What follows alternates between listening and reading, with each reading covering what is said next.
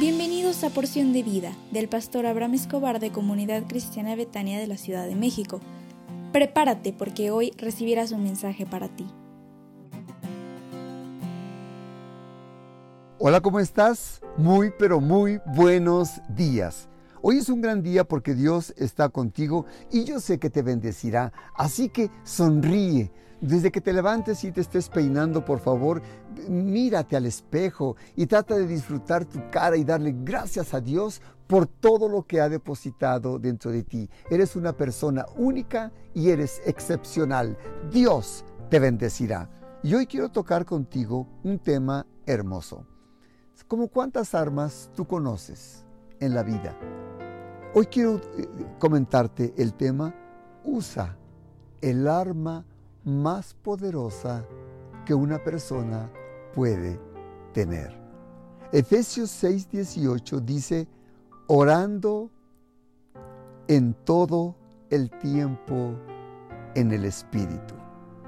Quizá quieres contarle las buenas nuevas de Jesús a un amigo que no es creyente. ¿Y crees que eso empieza con explicar todo lo que tiene que ver con la muerte de Jesús en la cruz y su resurrección? Un momento, da marcha atrás. Hay un paso que dar antes de hacer eso. Hablar de otros de Jesús realmente, ¿sabes cuándo, en dónde comienza? Con una oración. El arma más poderosa que un ser humano puede tener es la oración.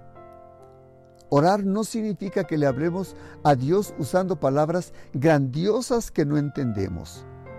Orar es hablar con Dios en un lenguaje sencillo acerca de nuestros pensamientos, sentimientos y preocupaciones cotidianas.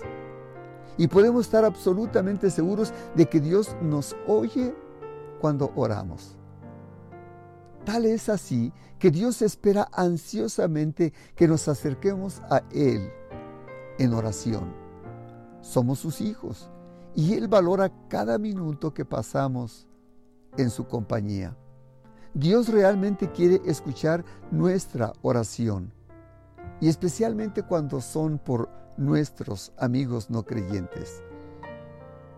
Yo te quiero comentar dos razones por las que tenemos que orar. Uno, la oración nos acerca a Dios.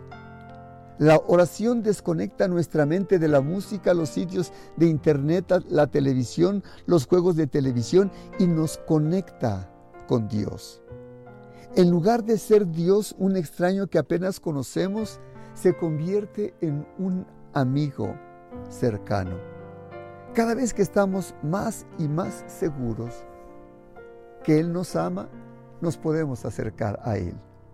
Cuando hemos logrado una relación cercana con Dios, entonces podemos empezar a hablar de nuestros amigos. A medida que nos aferramos a Dios en oración, nos apropiamos de su amor por el mundo de los no creyentes y Él quiere alcanzar por nuestro intermedio a los no creyentes. Y además, hay una relación estrecha con Dios de algo que a Él le interesa.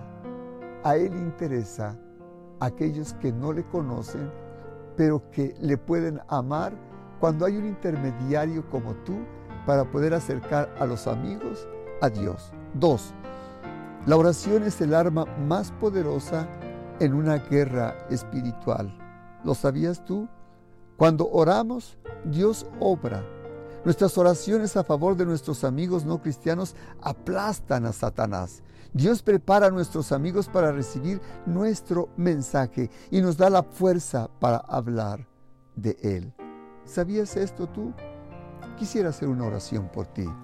Cierra tus ojos. Padre, te ruego por la persona que escucha este audio, para que le des capacidad para que pueda hablar con sus amigos de ti, en el nombre del Señor Jesús. Amén. Hoy tenemos nuestro Instituto Bíblico a las 20 horas y será la clausura de la materia La redención del creyente con nuestros profesores Pablo y Betty Delgado. Te espero con muchísimo cariño a las 20 horas por Zoom y te mandamos la liga a su tiempo y que Dios te bendiga. Levántate y sonríe porque Dios está contigo.